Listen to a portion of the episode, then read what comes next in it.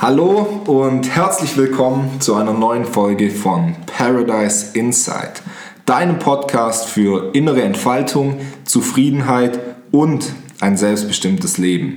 Wenn du keine neuen Folgen mehr von uns verpassen möchtest und außerdem in den Genuss von weiteren Formaten wie beispielsweise unseren wöchentlichen Kurzvideos, in denen wir dir kurz und knackig Anreize für deine persönliche Weiterentwicklung geben, kommen möchtest, dann folge uns unbedingt auf Instagram unter paradise-insight und heute haben wir eine ganz besondere Folge für dich. Wie du dich vielleicht erinnerst, habe ich mich vor einigen Wochen in der Folge 36 mit dem Suchtforscher und Psychologen Dr. Gordon Feld unterhalten. Einige Tage nach der Folge hat uns Ellie angeschrieben, die regelmäßig unser Podcast hört und neun Jahre lang spielsüchtig war. Sie hat uns geschrieben, dass sie gerne mit uns eine Folge aufnehmen würde, um aus ihrer Komfortzone herauszukommen, um öffentlich über das Thema zu sprechen und so auch anderen Leuten, die sich in einer ähnlichen Situation befinden, Hilfe geben möchte und Tipps geben möchte, wie man aus der Situation wieder herauskommt, aber auch gleichzeitig den Mut geben möchte, um mit anderen Personen über ein Tabuthema wie Spielsucht zu sprechen. Wir fanden es natürlich mega cool und haben uns gefreut, dass wir das Thema Sucht auch noch in einer praktischen Folge behandeln können. Und daher habe ich mich heute mit Ellie unterhalten. Ich fand das Gespräch sehr, sehr interessant und finde es sehr mutig und beeindruckend von Ellie, dass sie eben über so ein Tabuthema wie Spielsucht auf unserem Podcast spricht. Und ja, damit möchte ich dich auch schon in die Folge entlassen. Viel Spaß beim Zuhören und viel Spaß mit Ellie.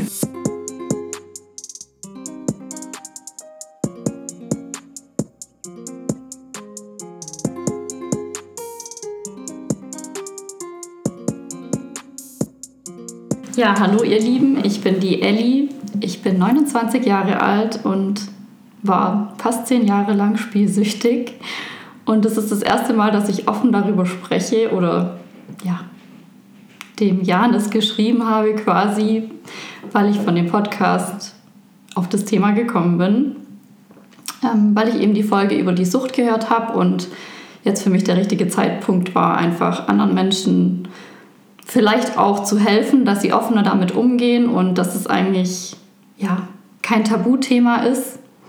Und ja, aktuell oder nach meiner Sucht quasi habe ich angefangen bei der Caritas eben als Helfer zu arbeiten und wollte andere Leute dabei unterstützen, aus ihrer Sucht rauszukommen. Ja, und mittlerweile arbeite ich im Außendienst und habe durch Persönlichkeitsentwicklung quasi ähm, meinen Weg aus der Sucht geschafft. Ja, Ellie, sehr cool, dass du hier bist. Freut mich sehr. Ähm, ich bin mega gespannt auf das Gespräch und ich finde es erstmal extrem mutig von dir, ähm, dass du uns angeschrieben hast und dass du ja, ähm, dich aus deiner Komfortzone herausbegeben möchtest und hier öffentlich vor allem auf unserem Podcast über deine Sucht äh, sprechen möchtest oder deine vergangene Sucht. Ähm, vielleicht kannst du zu Beginn mal ein bisschen erzählen, so, wenn ich mich richtig erinnere, dann bist du in, in so Spielhallen, also so Joker-Casinos gegangen. Mhm. Ähm, wie du das, also wie es dazu gekommen ist, dass du das erste Mal in so eine mhm. Spielhalle ähm, gegangen bist und was du dir so beim ersten Mal dabei gedacht hast. Mhm. Ja, also vielen Dank, dass ich hier sein darf. Und tatsächlich, meine Spielsucht hat angefangen, da war ich so 18 und wir waren immer mit Freunden in so einer Kneipe und da gab es natürlich auch diese Spielautomaten. Und da haben wir immer Karten gespielt und uns eigentlich regelmäßig dort getroffen. Und meine Freundin und ihr Freund haben damals ab und zu mal an diesen Automaten gespielt. Und da habe ich mal zu ihr gesagt, ja komm, zeig mir das mal so, weil es halt einfach interessant war. Und die haben natürlich auch ein bisschen Geld gewonnen. Da dachte ich mir, ja, warum nicht? Wir sitzen ja da eh. Und ich hatte eben nicht nur die Spielsucht, also ich habe auch geraucht wie ein Schlot eigentlich. Und es kam noch erschwerend dazu. Ja, und dann habe ich dann einfach angefangen, habe mir nichts dabei gedacht und es hat dann Spaß gemacht und es ging dann echt relativ schnell, dass ich immer, wenn wir dort waren, da an den Automaten gespielt habe und gefühlt, ja, alles, was ich so dabei hatte, dann da versunken. Es war zwar nie so richtig viel, es war so 20, 30 Euro. Ich habe dann auch mal was gewonnen, aber ja. Und dann hat es eigentlich angefangen, dass ich dann auch wusste, dass die mal in eine Spielhalle gehen. Ich sage, nimmt mich doch mal mit. Dann war das erst so immer ein Ding mit Freunden. Und da bin ich auch mal mit einer anderen Freundin so aus Langeweile gegangen. Die hat immer so ein bisschen auch auf ihren 5 Cent da rumgedrückt. Also am Anfang war das wirklich so, so harmlos, aber es ging relativ schnell. Also ich war wirklich relativ schnell in dieser Sucht mhm. drin, würde ich mal jetzt so im Nachhinein behaupten. Also da gab es kein so langsam, sondern ja. Und was hat dir das für ein Gefühl gegeben? Also war das wie ein Dopaminkick einfach, wenn ja. sich das gedreht hat, bis dann stehen geblieben ist? Oder war das so irgendwie Sucht nach dem Geld oder dass man eben was gewinnt? Vielleicht kannst du da auch noch ein bisschen beschreiben. Also das war so ein bisschen natürlich, dass man die Hoffnung auf einen Gewinn hat, aber so diese Automaten sind ja so programmiert, dass sie quasi auch einen Verlust haben. Also jede Sekunde, wenn sich das dreht, dann gewinnst du ja äh, vielleicht 10 Cent oder verlierst wieder 2 Euro oder so, je nachdem, auf wie viel du spielst quasi. Und sowohl auch wenn du gewinnst, aber auch wenn du verlierst, gibt es dir die ganze Zeit einen Kick. Also wirklich, mhm. eigentlich jede Sekunde kriegst du das so einen Kick. Und für mich war das einfach so eine Flucht, würde ich mal sagen, aus meinem Leben. Ich wusste nicht, wer ich bin. Also ich hatte auch außer meinem Partner, da, also da hatte ich keinen Freund, aber dann später hatte ich dann einen Partner und würde ich jetzt mal auch behaupten, dass ich da irgendwie auch in so einer emotionalen Abhängigkeit war, mhm. weil das war, man hat halt so seine Vorstellung vom Leben quasi. Man möchte dann irgendwann Familie haben und ich wollte schon ziemlich früh eigentlich Mutter werden und das war so mein Lebensplan: heiraten, Haus bauen vielleicht und Kinder kriegen. Und ähm, das war einfach so eine Ablenkung für mich. Also da hat wirklich mich niemand genervt, wenn ich an dem Automaten saß. Ich konnte da meinen Kaffee trinken, ich konnte rauchen, so viel ich wollte. Keiner hat mit mir gesprochen, hat mich in Ruhe gelassen, keiner hat dumme Fragen gestellt. Ich hatte damals so richtig ja, eigentlich über die ganze Zeit der Spielsucht habe ich so einen Menschenhass gehabt. Also ich habe mhm. immer gesagt, ich hasse Menschen. Das war so Standardspruch, auch mit meiner besten Freundin waren wir so voll, ja, wir hassen alle anderen und so. Und das war einfach so eine Flucht für mich aus meinem Leben quasi, aus diesen Umständen, auch aus meiner Arbeit. Also ich habe ähm, im Steuerbüro gelernt quasi, eine Ausbildung gemacht damals und ich hatte da wirklich einen cholerischen Chef, also wir mussten da unterirdische Sachen machen.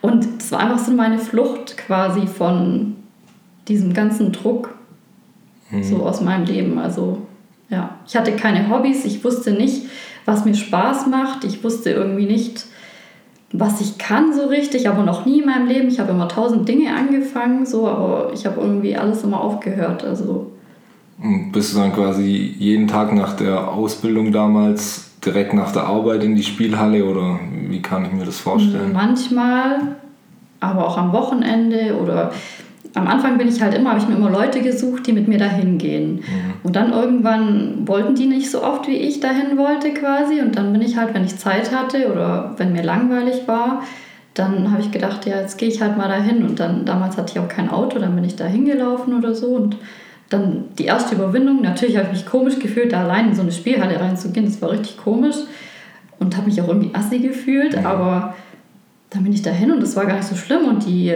Frauen oder Servicekräfte sind da ja meistens ziemlich nett und dann kriegt man Kaffee und ja, dann noch so Snacks oder so Gummibärchen oder irgendwas, also nichts Besonderes, aber man fühlt sich dann wohl. Und es wird einem halt leicht gemacht, ja, da lange zu verweilen. Dann reden die noch und manchmal reden auch die anderen Spieler mit einem mhm. oder ja, und ich hatte einfach meine Ruhe. Dann bin ich da ein, zweimal rein und dann war es nicht so schlimm. Dann bin ich halt immer öfter dann alleine hin, quasi. Und eigentlich wusste das nie jemand so richtig, dass ich da so ein Problem habe. Und wie lange war es dann so durchschnittlich? Also wie lange ging so ein durchschnittlicher Aufenthalt? Unterschiedlich. Also mal, je nachdem wie viel Geld ich hatte, so eine Stunde, aber es konnte auch wirklich einen ganzen Tag sein. Die hatten ja Öffnungszeiten von, also morgens teilweise um neun oder zehn, so bin ich dann hin bis abends um zwölf. Also es gab schon wirklich Tage, wo ich viele Abende da dann verbracht mhm. habe, weil ich dann natürlich auch Leute kennengelernt habe und dann ist man halt mit denen zusammengegangen. Also ich hatte dann auch so eine Spielerfreundin quasi. Mhm. Ich war auch schon zwei, drei Mal in der Spielhalle, hatte ich ja dir auch erzählt im Vorgespräch mit meinem Podcast-Kollegen Lukas. Ja. Wenn uns halt mal, weiß nicht, in Semesterferien oder früher in Schulferien sehr, sehr langweilig war und wir nicht wussten, was wir machen sollten und einen kleinen Kick gebraucht haben, dann sind wir auch mal da reingegangen. Und ich fand es erstens immer eine sehr komische Atmosphäre. Mhm. Und wenn man dann da mal, also es war vielleicht einmal, da waren wir ein bisschen länger drin, weil da haben wir, ich weiß nicht, jeder 20 Euro gesetzt und hatten dann irgendwie Glück und sind dann mit 150 Euro oder so rausgegangen und das Geld hat halt eine Weile gereicht und waren zwei Stunden drin.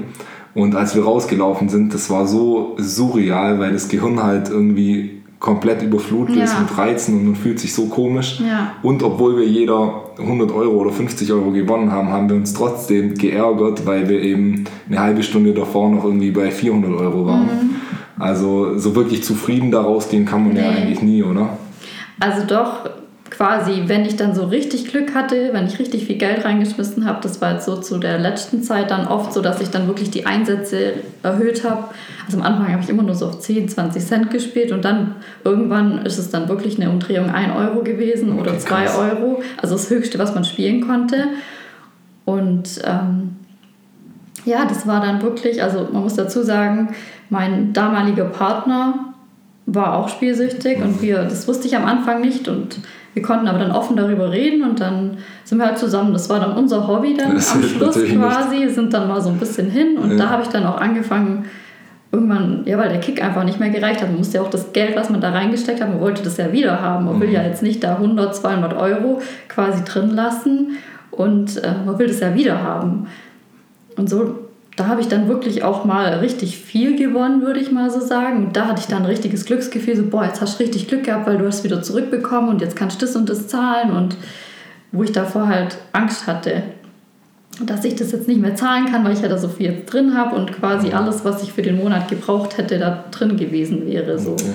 Also war es dann auch so, dass es quasi nicht mehr nur ein Hobby war, wo man halt das Geld, das man mhm. übrig hatte, statt in, weiß nicht, Klamotten ja. oder was man eben so kauft, wenn man jung ist, ähm, zu stecken, da reinsteckt, sondern du hattest dann wirklich, weiß nicht, finanzielle Probleme ja. oder hast halt große Geldbeträge da reingesteckt. Auf jeden Fall.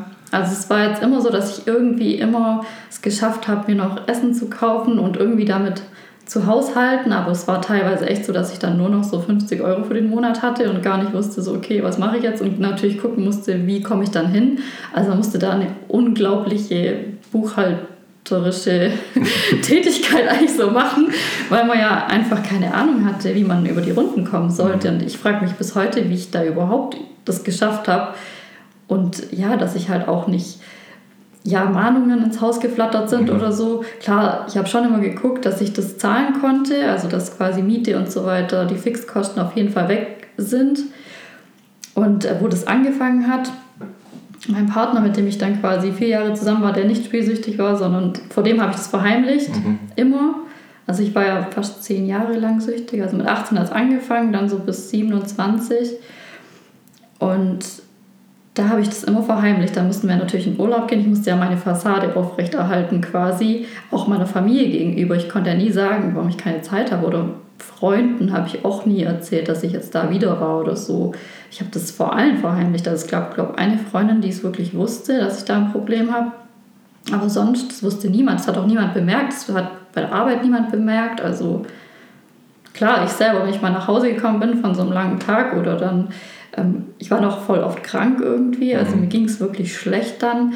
Und vor allem, wenn man verloren hat oder wenn man so lange da drin hockt, ich hatte dann wirklich ähm, auch so Geräusche im Kopf von den Spielautomaten, wenn die gewinnen. Also es war wirklich dann in der Küche und dann hatte ich diese Klimpergeräusche. Ja. Ich hatte da Träume auch dann von, ich habe wirklich, also als ich aufgehört habe mit dem Spielen, ewig lang noch davon geträumt, dass ich Geld gewonnen habe, fast ein Jahr oder zwei Jahre lang so. Oder an den ähm, Autowaschparks kann man ja auch Geld reinschmeißen. Mhm. Da habe ich auch oft geträumt, dass da voll viel Geld rausgekommen ist. Also ich hatte da Krass. wirklich krasse Träume davon. Und auch so im normalen Zustand war es wirklich, dass es mir quasi gekribbelt hat, dass ich da hingehen musste. Also und wann war so der Zeitpunkt, wo du gemerkt hast, okay, fuck, ich habe hier echt ein großes Problem und ich muss jetzt was daran ändern? Also so richtig aufgewacht bin ich, wo ich dann wirklich immer wieder auch zur Bank gegangen bin und quasi ja meinen normalen Standard aufrechterhalten musste, die Fassade irgendwie so. Und dann habe ich Leute gesehen, die halt wirklich durch die Spielsucht obdachlos geworden sind und das hat mich dann abgeschreckt, habe ich gedacht. Und auch viele Leute, ich habe immer gedacht, ich bin besser als die, wo da ihre ganze Miete verzocken. Ich habe immer gedacht, bei mir ist es nicht so schlimm. Aber irgendwann ist mir klar geworden, scheiße, bei dir ist doch ganz schön schlimm, weil du hast am Ende vom Monat auch keine Kohle mehr und jetzt langsam ähm, kannst du deine Schulden, wo du jetzt fürs Auto oder so, was man halt sich da so anschafft, konnte ich dann irgendwie, konnte ich schon noch bezahlen, aber es ist halt immer nicht weniger geworden. Es sollte ja eigentlich weniger werden, wenn man es abzahlt. Dann habe ich gedacht, so, wenn ich jetzt nichts ändere, dann kann ich mein Leben komplett vergessen. Und dann gab es eigentlich so die Möglichkeit, was mache ich jetzt? Und da mein Partner ja auch süchtig war und der wollte auch nicht aufhören, also wir wollten eigentlich beide nicht aufhören, wir haben es dann schon versucht, aber ich habe auch einmal zwischendrin, also da habe ich dann eine neue Stelle angefangen und habe gesagt, so, es reicht, ich höre jetzt auf. Dann habe ich einfach von einem Tag auf den anderen aufgehört mit dem Spielen. Und das hat dann so sechs bis sieben Monate angehalten. Aber dann war ein Punkt wieder, wo mich mein Leben einfach so rausgebracht hat. Dann war ich einmal drin und dann habe ich 500 Euro gewonnen, am nächsten Tag tatsächlich wieder und dann, dann war ich wieder voll drauf. Also ich dachte, ich könnte das kontrollieren, aber so der Punkt, auch gerade zum Schluss habe ich dann, glaube ich, also ich bin dann in eine, diese Selbsthilfegruppe mhm. gegangen, weil ich wusste, ich kann das nicht mehr alleine packen und vielleicht höre ich mir doch mal an, was andere so zu sagen haben. Und da war ich ein halbes Jahr lang und stand quasi, wir hatten so eine Ampel, also wenn du nicht gespielt hast, warst du auf grün. Dann gab es gelb für, wenn du Suchtgedanken hattest oder Spielergedanken. Und dann gab es rot, wenn du rückfällig geworden bist. Und ich stand jede Woche auf rot.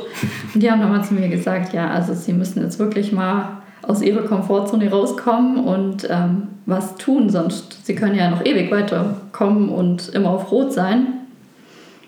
Und dann habe ich das versucht rauszukommen, aber mein Partner wollte dann irgendwie nicht und dann musste ich da so alleine. Und es war auch für mich so irgendwo die Angst, dann den Partner alleine dahin gehen zu lassen. Ich mhm. konnte ihn ja dann nicht mehr kontrollieren und ich war irgendwie auch emotional abhängig von meinem Partner. Also ich konnte auch gar nicht alleine in meiner Wohnung schlafen oder so. Das war für mich unglaublich schwierig und dann ihn quasi so loszulassen und zu sagen, okay, du kannst weitergehen, aber ich mache das nicht mehr.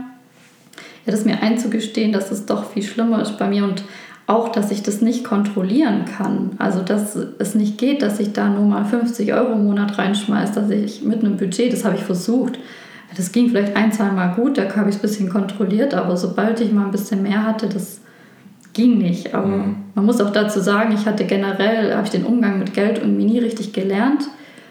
Obwohl in meiner Familie alle total sparsam sind und alle gut mit Geld umgehen können, aber ich konnte es nie und ich weiß nicht, woran es gelegen hat so wirklich. Ja, ich glaube, weil ich halt damit irgendwas kompensieren wollte quasi. Und wie lange warst du dann in der Selbsthilfegruppe, bis deine Ampel dann mhm. durchgehend auf grün war? Ein halbes Jahr. Okay. Und da habe ich wirklich auch Leute getroffen, die ähm, rausgekommen sind, also aus der Sucht halt mit einer Therapie. Aber auch der Therapeut hat zu mir gesagt, der die Gruppe geleitet hat, also wenn ich jetzt, ähm, ich muss eine Therapie machen und das war für mich so ein Horrorgedanke, weil ich musste mich ja dann quasi entblößen. Ich musste mhm. meiner Arbeitsstelle sagen, warum bin ich zwölf Wochen weg. Ich müsste es meiner Familie sagen, es wusste ja keiner. Also ich hätte mich ja quasi outen müssen, dass ich eine Sucht habe. Und so konnte ich immer schön in die Gruppe gehen und keiner wusste so richtig davon. Ich konnte das trotzdem noch verheimlichen. Und die haben mir dann geraten, das meiner Familie zu sagen. Aber da war auch die Angst natürlich, dass man dann quasi, ich würde nicht sagen enterbt wird, aber halt so, dass die dann immer hinterfragen, was man tut oder ähm, ja, dass man kein Vertrauen mehr bekommt und dass alles dann auf die Sucht geschoben wird quasi. Da hatte ich so Angst davor, vor diesen Vorwürfen quasi und ja. Und wie war dann das Gefühl, das deiner Familie oder Freunden zu erzählen? Also meinen Freunden, das war richtig gut und da hatte ich dann auch mega viel Unterstützung, muss ich sagen, auch von Freundinnen, die mich wirklich dann auf Partys mitgenommen haben und die mich auch so mental mega unterstützt haben und die eben auch schon in der Persönlichkeitsentwicklung vor mir waren und umso mehr Menschen ich das erzählt habe, umso einfacher wurde das eigentlich so und tatsächlich habe ich das dann auch geschafft, obwohl mein Partner quasi noch dahin gegangen ist, trotzdem nicht zu gehen. Aber es war dann auch wirklich so für mich, ja, okay, gehe ich jetzt in eine Therapie, gehe ich jetzt zwölf Wochen stationär irgendwo hin oder versuche ich es jetzt einfach alleine mit dieser Gruppe und ähm, mit allem, was ich einfach so finden kann und setze mich quasi jetzt selber auf Entzug. Weil ich habe schon mal eine Therapie gemacht, zwei Jahre lang, so eine Verhaltenstherapie, aber irgendwie, also ich habe da auch erwähnt, dass ich ähm, eben das Suchtproblem habe, aber ich konnte da rausgehen aus der Therapie und dann bin ich wieder zum Spielen gegangen. Also das, irgendwie habe ich das da halt nicht so gesehen. Und dann wurde mir ja klar, gehe ich jetzt eben da rein in eine Klinik oder versuche ich es selber? Weil wenn ich in die Klinik gegangen wäre, hätten es erstens die Leute mitbekommen. Ich wäre aus meinem Umfeld zwar weg, ich wäre wie in so einer Blase dann gewesen, aber wenn ich zurückgekommen wäre, wären die Probleme ja immer noch da. Mein ja, Leben hätte sich dann nicht verändert.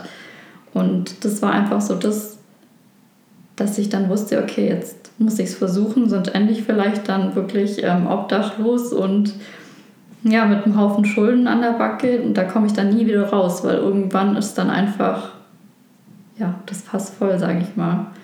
Würdest du Leuten, die jetzt in der Situation sind, in der du noch vor ja, einigen Jahren warst, raten, auf jeden Fall in so eine Selbsthilfegruppe zu gehen, weil ja. es dann eben leichter ist oder kommt man da auch alleine raus? Also ich würde auf jeden Fall raten, in eine Selbsthilfegruppe zu gehen, weil das hat mir schon unglaublich viel geholfen, mich da quasi mit Gleichgesinnten auszutauschen und ähm, auch Leuten, die es schon geschafft haben, die wirklich teilweise hängt ja auch hinter einer Spielsucht oftmals noch eine andere Sucht. Also wie gesagt, bei mir waren es die Zigaretten und eben noch so diese emotionale Abhängigkeit irgendwie. Aber bei vielen war es auch noch Alkohol oder Drogen, die dann noch zusätzlich kamen. Und gerade jetzt finde ich es auch in der jetzigen Zeit ein bisschen schwierig, weil man ja online spielen kann. Mhm. Und ähm, da kann man das ja nicht mehr kontrollieren, gerade auch mit dem Alkohol. Man kann ja zu Hause sitzen und noch nebenher irgendwie sowas trinken. Und da muss man wirklich aufpassen, dass man da keine Suchtverlagerung macht. Und ich glaube, das ist schon so komplett allein ist es schon schwierig, da sich zu verändern, wenn man nicht das Umfeld hat. Also man muss halt wirklich sein Umfeld verändern und ja auch an sich selber arbeiten und sich das einzugestehen. Also ich würde mir da auf jeden Fall wieder Hilfe holen. Mhm. Und wenn du jetzt so, also ich weiß nicht, ob man das jetzt so beantworten kann, aber wenn du jetzt die Nikotinsucht mit der Spielsucht vergleichst, ich könnte mir jetzt vorstellen, dass von Nikotin ist man ja auch körperlich abhängig. Mhm. Würdest du sagen, jetzt, das ist noch eine stärkere Sucht als die Spielsucht, weil man von der Spielsucht vielleicht nur eher emotional abhängig ist oder hat man da auch irgendwie, du hast ja vorher gesagt, dass du das Kribbeln beispielsweise gefühlt hast, hat man da mhm. auch dann irgendwelche ähm, körperlichen Entzugserscheinungen, ja. wenn man jetzt nicht spielt. Also tatsächlich äh, körperliche Erscheinungen hatte ich auch, also so Zittern und sowas, wenn ich jetzt nicht in der Spielhalle war. Ich war eigentlich dauernervös und mir war natürlich auch schlecht, weil ich da den ganzen Tag drin gesessen bin, dann wenig gegessen habe und ich sah wirklich auch aus wie eine Leiche teilweise. Ich bin wirklich also ich war körperlich schon echt am Arsch. Ich mhm. hatte wenig Schlaf natürlich dann auch, weil deine Gedanken drehen sich ja ständig darum, was du verloren hattest oder wenn du was gewonnen hattest, okay, du hast was gewonnen, es konntest wieder ein paar Tage, warst dann beruhigt, aber danach ja, war das wirklich so, dass man, man hatte körperliche Erscheinungen. Ich hatte auch teilweise, da drin wird ja geraucht, ich hatte Kopfschmerzen ohne Ende, wirklich, als ich dann zu Hause war, mir war schlecht, also das war wirklich, also körperliche Erscheinungen hatte ich da doch auch. Okay, krass. Und um nochmal auf die Therapie zurückzukommen, also einmal deine eigene Erfahrung, aber du hast ja auch gesagt, dass du als ähm, bei der Caritas so als Helferin dann gearbeitet hast. Ähm, wie geht man jetzt mit jemand um, der da das erste Mal hinkommt und sagt, hey, ich habe ein Problem, ich bin spielsüchtig? Mhm. Ähm, vielleicht kannst du da ein bisschen was von dem Prozess erzählen, wie man so einer Person dann hilft. Also als allererstes hört man der Person zu und ähm, ja, hört sie einfach an, dass sie sich verstanden fühlt, dass man einfach so einen vertrauten Raum schafft. Das ist, glaube ich, so das Wichtigste und dass man ihr zeigt, dass es auch Wege daraus gibt, also dass man quasi diese W-Fragen, ich weiß nicht, ob das dir was sagt, so wie, warum, mhm. dass man solche Fragen stellt, so offene Fragen quasi und nicht nur die mit Ja und Nein beantwortet werden können. Sowas halt, aber so beim ersten Mal, dass man wirklich einfach so einen vertrauten Raum schafft, dass man der Person hilft und ja. Okay. Und gibt es dann auch irgendwelche Tools? Also arbeitet man da vielleicht auch mit, weiß nicht, Meditation oder Selbstreflexion oder nee. Breathwork, irgendwelchen. Also Dingen? sowas haben wir gar nicht gemacht, finde ich aber tatsächlich richtig gut. Also würde ich auf jeden Fall auch empfehlen. Also das mache ich ja auch für mich selber, dass mhm. ich wirklich so Yoga oder Meditation mache oder gerade sowas. Gerade was die eben gesagt haben, wenn der Suchtdruck groß ist, dass man sich wie so ein Haargummi oder so ein Gummi ans Handgelenk bindet. Ja. Und wenn die Gedanken kommen, dass man das dann quasi so schnalzen lässt oder dass man sich quasi dann das Gummi so zieht und dass dadurch dieser Suchtgedanke einfach ein bisschen gelindert wird. Mhm. Hast du es noch, hast du es noch manchmal so Suchtdruck, wie du es genannt hast, oder so mhm. Trigger, dass du denkst, oh, weiß nicht, jetzt ist mir gerade so langweilig, jetzt bräuchte ich ein bisschen Dopamin, ich könnte doch mal wieder online gehen und äh, ein bisschen spielen? Nee, tatsächlich gar nicht. Mhm. Also ich habe wirklich, ich weiß nicht, seit eineinhalb Jahren absolut keine Gedanken mehr an das Spielen. Also ich hatte das mal vor eineinhalb Jahren, wo ich eben diese Helferschulung gemacht habe. Da war es eine Extremsituation für mich, weil wir die Helferschulung an einem Kloster über drei Wochenenden. Wir hatten kein Handyempfang und gar nichts und ich war da komplett auf mich allein gestellt und ich konnte eigentlich auch nie irgendwo übernachten ohne Fernsehen und da gab es kein Fernsehen, da gab es gar nichts, kein Internet, fremde Leute ja. und du warst halt richtig mit diesem Suchtthema konfrontiert mhm. und ähm, was sollte ich jetzt sagen? ähm, ich hatte dich gefragt, ob du noch manchmal so, Ach so. Trigger hast. Und ja. da ähm, war da vorne eine Situation, wo ich mich so da war ich nicht authentisch. Mhm. Da war ich nicht ehrlich und ich habe mir eigentlich geschworen, als ich das meiner Familie gesagt habe, ehrlich zu sein. Und das konnte ich dann gar nicht mehr in den anderen Bereichen nicht mehr sein. Also ich wollte einfach ehrlich sein, sagen, was ich denke und gar nichts mehr so verheimlichen. Das ist auch der Grund, warum ich jetzt heute hier bin. Ja. Ähm, und da hatte ich dann das Gefühl, als wäre ich rückfällig geworden. Mhm. Also es war so wirklich, als hätte ich ja, als hätte ich wieder gespielt, obwohl ich da kein Spielgedanke hatte und auch nicht die Lust zum Spielen, aber ich hatte mich gefühlt, als hätte ich einfach wieder gespielt. Und da habe ich dann gemerkt, es läuft immer noch was schief in meinem Leben und kurz danach habe ich mich dann auch von meinem Freund getrennt, weil ich gemerkt habe, das geht einfach nicht. Und das war dann so der Auslöser quasi, wo ich einfach dachte, jetzt hatte ich einen Rückfall, aber es war kein Rückfall, aber das Gefühl war das gleiche, so ein bisschen. War dein Freund damals immer noch spielsüchtig? Ja, aber nicht mehr. Also er hat dann tatsächlich auch weniger mhm. gespielt mhm. und hat sich da auch verändert so, aber er hat nie was dagegen unternommen. Also er hat auch nicht an seinem Mindset gearbeitet und mir hat wirklich dann geholfen. Also ich glaube im Januar habe ich aufgehört zu spielen und das war wirklich so, ich habe dann angefangen YouTube-Videos zu schauen, oft über Spielsucht und über Leute, die halt rausgekommen sind und was die gemacht haben und dann habe ich angefangen, wo ich gesagt habe, so, jetzt höre ich auf. Da hat eben einer aus der Gruppe zu mir gesagt, ja, wenn du nächste Woche kommst, dann schenke ich dir eine Uhr. Mhm. Ich dachte, er schenkt mir so ein hässliches Ding irgendwie. Und trotzdem hatte ich so einen Ansporn, da jetzt wirklich eine Woche nicht zu spielen. Da habe ich gedacht, so, jetzt mache ich das, jetzt höre ich auf.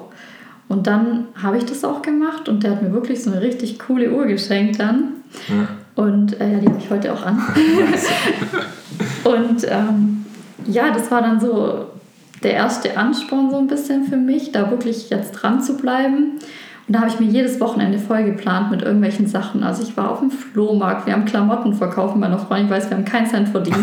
wir haben wirklich nichts verkauft, weil das einfach in irgendeinem Dorf war. Aber Hauptsache, ich war beschäftigt. Ich habe wirklich ähm, einfach alles durchplanen müssen, dass ich keine freie Minute habe, um den Gedanken quasi zuzulassen, dahin zu gehen dann hat der ähm, Therapeut aus der Gruppe zu mir gesagt, dass ich eben aus meiner Komfortzone rauskommen muss und ähm, ich soll allein in den Wald gehen. Das war damals für mich unvorstellbar. Also allein spazieren war schon grausam und dann noch in den Wald. Also und dann am erst, also am Anfang hatte ich auch wirklich keinen Bock auf gar nichts. Ich wusste ja gar nicht, wer ich bin und was ich überhaupt machen sollte und ich hatte keine Hobbys. Ich hatte, ich dachte, ich hätte keine Freunde was aber eigentlich gar nicht so war. Die waren alle immer da. Ich habe nur irgendwie halt das nicht gepflegt mhm. oder habe mich damals selber abgegrenzt.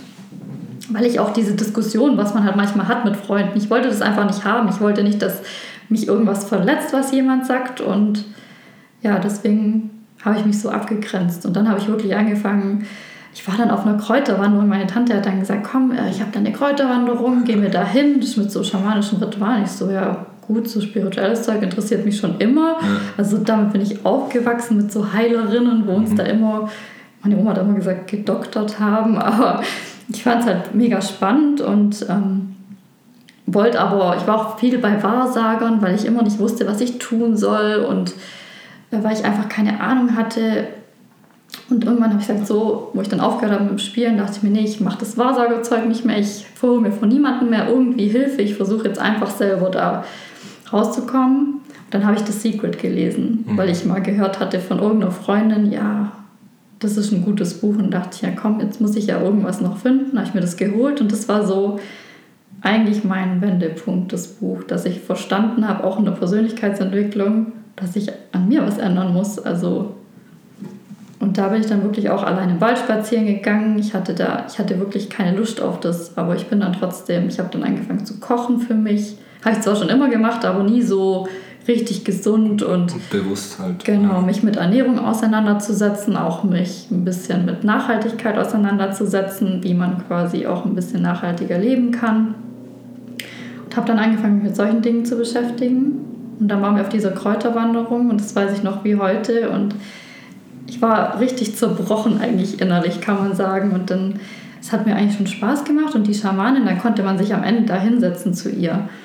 Dann habe ich gedacht, nee, also eigentlich wollte ich mit dem Scheiß ja nichts mehr zu tun mhm. haben. Ich mache jetzt alleine und höre nicht mehr auf sowas. Und dann hat sie wirklich so voll in mich reingeschaut und hat gesagt, ja, dass ich halt quasi wie so eine Eisprinzessin war. Und da war so mein Aufwachpunkt, wo ich dachte, ja, ich bin wirklich gerade einfach zerbrochen, ich weiß nicht, was ich will und habe dann gemerkt, dass ich da wirklich schauen muss, was mir gut tut. Und das war halt so ein Tag, der war einfach richtig schön. Wir haben da auch Yoga gemacht bis dahin wusste ich auch gar nicht, was Yoga eigentlich wirklich ist. Also das habe ich erst so letztes Jahr erfahren. Ja, und das war so ein bisschen mein Wendepunkt, wo sie dann quasi in mich reingeschaut hat und wo ich dann auch mit dieser Persönlichkeitsentwicklung mhm. mehr gemacht habe. Wenn ich dir jetzt so zuhöre, dann würde ich jetzt die These in den Raum stellen, dass man Süchte besiegen kann, aber auch neuen Süchten vorbeugen ähm, durch Persönlichkeitsentwicklung und einfach einmal über sich, sich selber besser kennenlernen und auch besser kennenlernen, was einen interessiert und auch so ein bisschen einen Sinn in seinem Leben finden. Du hast ja beispielsweise gesagt Nachhaltigkeit und so weiter. Ja. Ähm, und wenn man dann so, solche Themen hat, die einen interessieren, dass man dann nicht so eine Lehre in seinem Leben hat, die man dann mit irgendwelchen Substanzen oder äh, Tätigkeiten, die dann eben zu Süchten werden, füllen muss. Ja, auf jeden Fall finde ich, ist Persönlichkeitsentwicklung ein wirklich wichtiger Punkt die man gerade auch bei so Süchten beachten sollte und wirklich einfach auch hinschauen sollte, woher kommt es, warum habe ich das gemacht und wie kann ich da dagegen wirken, wie kann ich wieder Dinge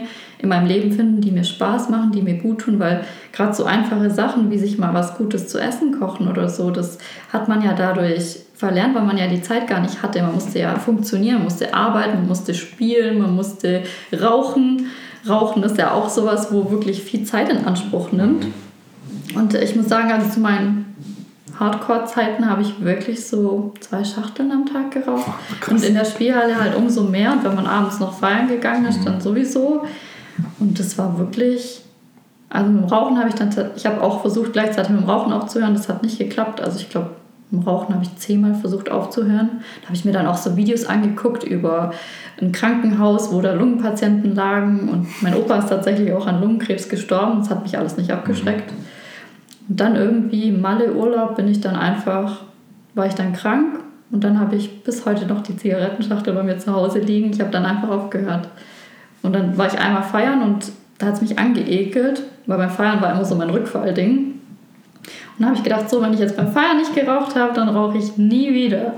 Und das war auch so, ja, was ich mir für die Automaten halt einfach gesagt habe, so, ich stecke da nie wieder mein Geld rein, weil es einfach so ja, ich will jetzt nicht sagen, eine Mafia dahinter steckt, mhm. aber es ist wirklich, die sind ja so programmiert, dass die ja, Leute einfach halt. süchtig ja. werden. Und ähm, ja, wenn du dich umschaust, an jeder Ecke gibt es solche Spielhallen. Gut, jetzt vielleicht weniger, wird alles auf Online eher umsteigen. Ich glaube, ab Juli wollen die das auch legalisieren, die Online-Casinos, weil bisher ist es ja nur Schleswig-Holstein erlaubt. Und das finde ich sehr kritisch. Also ich glaube, die Menschen sind schon anfällig für Süchte. Also warum man jetzt süchtig wird oder so, ob es jetzt den einen mehr oder weniger treffen kann, ich glaube, das kann man gar nicht so richtig sagen. Natürlich hängt das mit dem Selbstwert zusammen, wenn man keinen Selbstwert hat, dass man da anfällig für eine Sucht ist.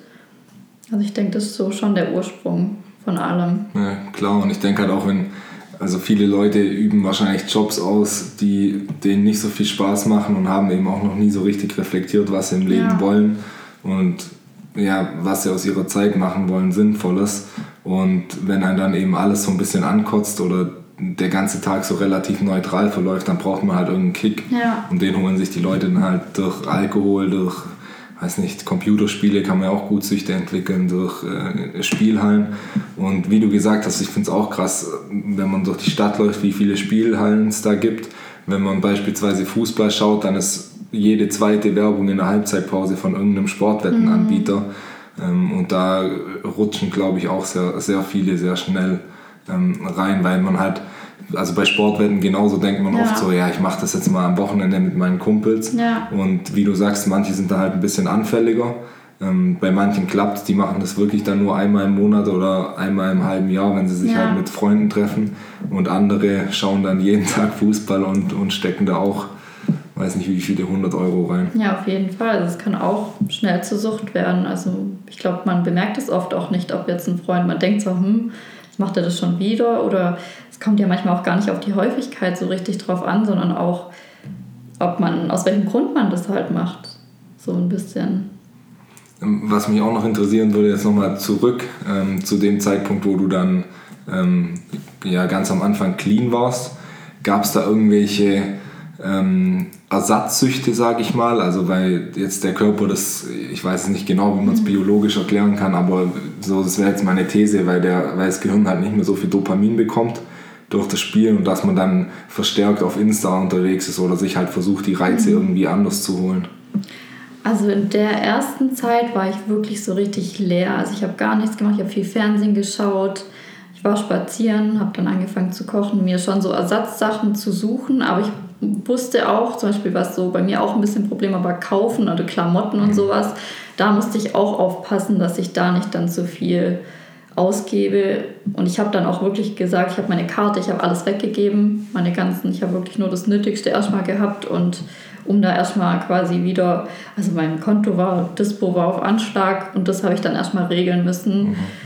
wo ich dann gesagt habe, okay, jetzt regle ich erstmal das alles, dass da ich wieder aufs Reine komme und ich habe mich da wirklich, ja, ich war in meiner Wohnung und war da so ein bisschen, ja, in der Luft. Ich wusste gar nicht so richtig, was ich machen soll. Wahrscheinlich habe ich dann auch viel in Insta geschaut, aber ja, Rauchen war halt meine Ersatzsucht. Aber man muss schon aufpassen, dass man da keine neuen nicht zum Alkohol greift ja. oder ja, das geht nämlich wirklich schnell, dass eben eine Suchtverlagerung stattfindet. Mhm. Das ist bei vielen ein Problem.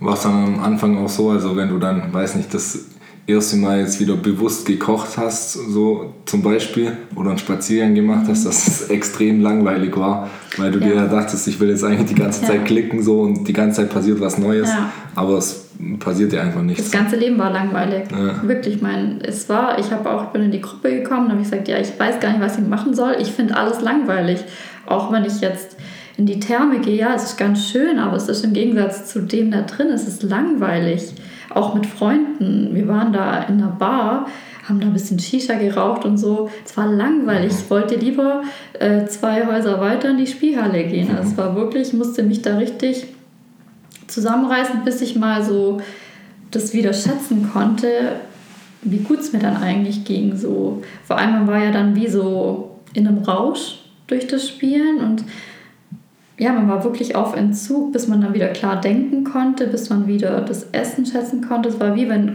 wie wenn du krank bist oder wenn du ein, ja, zu viel Alkohol trinkst, am nächsten Morgen aufwachst. So hat sich eigentlich immer angefühlt. Mhm. Auch beim Spielen. Ich bin am nächsten Morgen mit einem dicken Kopf aufgewacht, zu viel geraucht und so richtig, ja. Und da, bis ich da dann ein bisschen rausgekommen bin, dann habe ich mich aber auch körperlich besser gefühlt, als ich dann natürlich nochmal gegessen habe und ja, das einfach das Gefühl, dass man wieder richtig satt ist so und dass das Essen schmeckt. Das war schon dann auch ein Highlight so ein bisschen, aber es hat auch lange gedauert, bis ich, wie gesagt, ich habe so viele Sachen ausprobiert, aber ich wollte dann auch nicht groß mir neue Hobbys suchen. Ich habe mir halt einfach nur irgendwelche Sachen vollgeballert, also hier so Flohmarkt oder irgendwelche Treffen mit Freunden, dass ich am Wochenende bloß keine Zeit habe, da zu überlegen, ob ich da hingehe oder so. Habe dann natürlich auch mein Umfeld darüber informiert, was mein Problem ist. Und ähm, ja, habe dann angefangen, so da ein bisschen rauszukommen, einfach mir wirklich einen Plan zu machen für meine Woche. Okay, um es nochmal so zusammenzufassen, also das habe ich jetzt für mich mitgenommen, wenn jetzt jemand äh, eine Sucht hat oder sich gerade auf dem Weg zu einer Sucht befindet, ähm, so die drei wesentlichen Tipps wären Leuten davon zu erzählen und sich Hilfe suchen, ja. Persönlichkeitsentwicklung und sich neue Interessen suchen und Ablenkung. Genau. Also wirklich, bei mir war es dann so das Fitnessstudio so ein bisschen. Mhm. wo ich dann einfach dachte, ja, ich probiere jetzt mal das aus. Und dann nach und nach, so erst Jahre später, haben sich wirklich äh, Dinge entwickelt, wo ich auch eine Leidenschaft dann so, ich habe im Tanzen angefangen, also mich interessieren wirklich viele Sachen, aber da habe ich mir dann wirklich Hobbys gesucht. Es dauert aber, muss ich wirklich ausprobieren und dann auch nicht aufgeben, wenn mal was nicht klappt. Also am Anfang waren wir dann auch feiern und wo ich mir dachte, boah, das ist jetzt alles, ich weiß schon genau, warum ich das alles nicht gemacht habe. Aber es hat seine Zeit gebraucht und auch zu verstehen, dass man auch so ein bisschen die eigene Einstellung daran schuld ist, ob man jetzt in einem Club, wo scheiß Musik kommt, gut, jetzt geht es gerade nicht, aber ähm, ob man jetzt einfach zu Hause alleine vielleicht tanzt oder so. Oder ja, ob das einem Spaß macht, hängt an einem selber. Ja. Dass man wirklich viel durch seine Gedanken beeinflussen kann und dass man ja sich erstens Hilfe suchen soll und da soll man wirklich auch keine Scham entwickeln oder haben, da wirklich sich Hilfe zu suchen. Das war für mich auch so, ich gehe zu Caritas, da habe ich immer gedacht, das sind so die äh, ja, Schlimmste vom Schlimmsten, was man da findet und so wirklich ganz unten, aber es ist gar nicht so. Es sind so viele Leute, wo man gar nicht denkt, dass es die betrifft.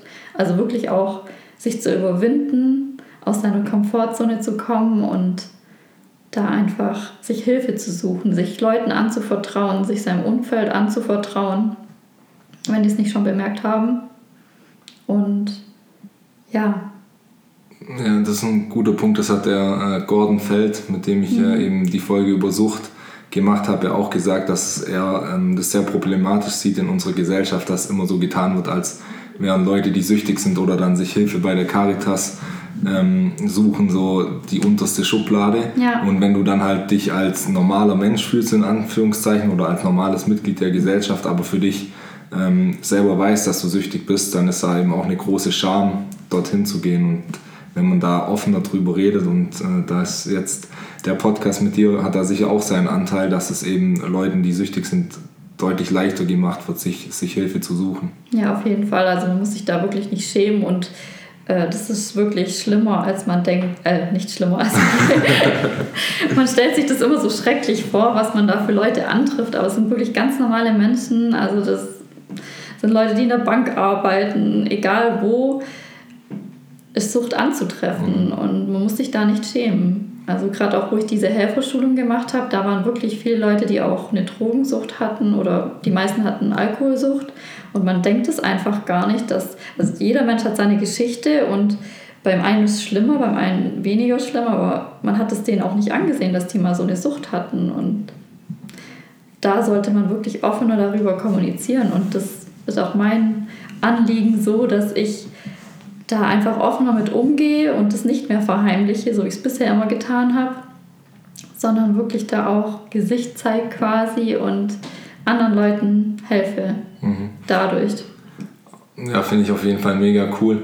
Ähm, aus deiner Erfahrung, wenn jetzt jemand wirklich süchtig ist oder war, also jetzt so wie du mit der Spielsucht, ist es möglich, dann irgendwann wieder ein gesundes Verhalten mit sowas aufzubauen oder denkst du, dass man sollte dann für immer einfach zu 100 Prozent ähm, darauf verzichten, weil das Risiko, mhm. rückfällig zu werden, einfach viel zu groß ist? Also für mich persönlich war es ein langer Weg, bis ich verstanden habe, dass ich nie wieder mhm. quasi den Automaten anfasse. Das war so für mich sehr schwer zu verstehen und das wollte ich lange auch nicht wahrhaben weil ich immer dachte, ja, ich kann es doch kontrollieren. Ich denke, es gibt durchaus Leute, die es vielleicht wieder schaffen können, aber ich glaube, wenn man so ein pathologischer Spieler ist oder so tief in der Sucht drin, dass man irgendwann die Kontrolle so dermaßen verloren hat, dann ist es nicht möglich. Also das muss man dann wirklich auch sich selber eingestehen und sagen, nee, die Gefahr ist einfach zu groß, dass ich dadurch wieder rückfällig werde. Es gibt Menschen bestimmt, die damit umgehen können, aber ich gehöre nicht dazu. Mhm. Und ich möchte das Risiko auch nicht eingehen. Also es war letztes Jahr, waren wir im Auto unterwegs und da waren eben Bekannte von mir, die haben auch gesagt, ah, wollten wir ins, oder die wollten ins Casino oder einer hat da gearbeitet, haben die auch gemeint, ah ja, jetzt meine Freundin, ah ja, du bist spielsüchtig, hahaha. Ha, ha. Und ich saß nur dran und dachte mir, ja, ich bin es tatsächlich. Mhm. Und da hatten wir so, da hatte ich dann die Überlegung, ja, was mache ich denn jetzt, wenn die jetzt da hingehen wollen? Und da war für mich so, ich würde tatsächlich in ein Casino reingehen aber jetzt im Casino, so nach Poker oder so, war ich nie süchtig. War nur nach diesen Automaten, aber ich würde nie Geld in so einen Automaten mhm. stecken. Auch nicht in Las Vegas oder sonst wo. Also, das ist so für mich einfach so habe ich für mich gesagt, dass ich das nicht mehr möchte. Ja. Ja, cool. Ich war tatsächlich einmal in Las Vegas, vier Tage, und ich habe nicht einmal im Automaten gespielt. Ach, das geht auch. ähm, zum, zum Abschluss noch eine Frage, die, die wir allen unseren Gästen stellen. Ähm, was muss aus deiner Sicht passieren, dass jeder Mensch seinem inneren Paradies einen Schritt näher kommt? Ja, einfach offener durch die Welt gehen, sich selber achten, achtsamer mit den Mitmenschen umgehen und vor allem auch mit sich selbst. Und ja. Ja, cool. Kann ich auf jeden Fall so unterschreiben. Ähm, dann nochmal vielen Dank, dass du hier warst. Also ich habe es ja schon am Anfang gesagt, ich finde es mega beeindruckend, dass du den Mut hattest, so offen über das Thema zu sprechen. Ähm, und ich denke, das braucht es viel mehr, wie du ja gerade auch ja. gesagt hast, eben, dass die Leute offener sind, weil jeder hat seine Probleme. Und wenn jeder immer nach außen auf, auf perfekt macht, dann ähm, fällt es jedem eben auch schwerer, Schwäche zu zeigen. Und man macht sich selber auch schlechter, weil man denkt, und heute durch Social Media ist es ja noch, noch viel äh, schlimmer, wenn ja. man denkt, die anderen sind alle so perfekt und die, denen geht es immer gut und ich selber sitze jetzt hier schon die ganze Woche und mir geht es absolut scheiße. Ja. Ähm, deswegen, ja, vielen Dank, dass du hier warst. Ähm, hat mir mega, mega viel Spaß gemacht. Ja, danke, dass ich hier sein durfte. Ja, Leute, ich denke, ein großartiges Outro brauche ich heute nicht zu machen. Die Folge mit Ellie spricht für sich. Ich kann wirklich nur nochmal betonen, wie beeindruckend ich es von ihr finde, über so ein Tabuthema wie Spiel Spielsucht auf unserem Podcast zu sprechen. Ich hoffe, ihr konntet etwas mitnehmen. Euch hat die Folge auch gefallen. Wenn ihr mehr von solchen Inhalten sehen wollt, dann folgt uns unbedingt auf Instagram unter paradise-insight Und wenn du, liebe Zuhörerin oder lieber Zuhörer, sagst, hey, ich habe auch so eine spannende Geschichte wie die Ellie, ich möchte auch aus meiner Komfortzone herauskommen und das Thema in einer Podcast-Folge mit den Jungs vom Paradise Insight besprechen, dann schreib uns gerne auf Instagram an und vielleicht kommt dann bald schon eine Folge mit dir und uns zusammen auf unserem Podcast online. In diesem Sinne, bis nächste Woche, wenn am Donnerstag um 18 Uhr wieder eine neue Folge von uns online kommt. Ciao.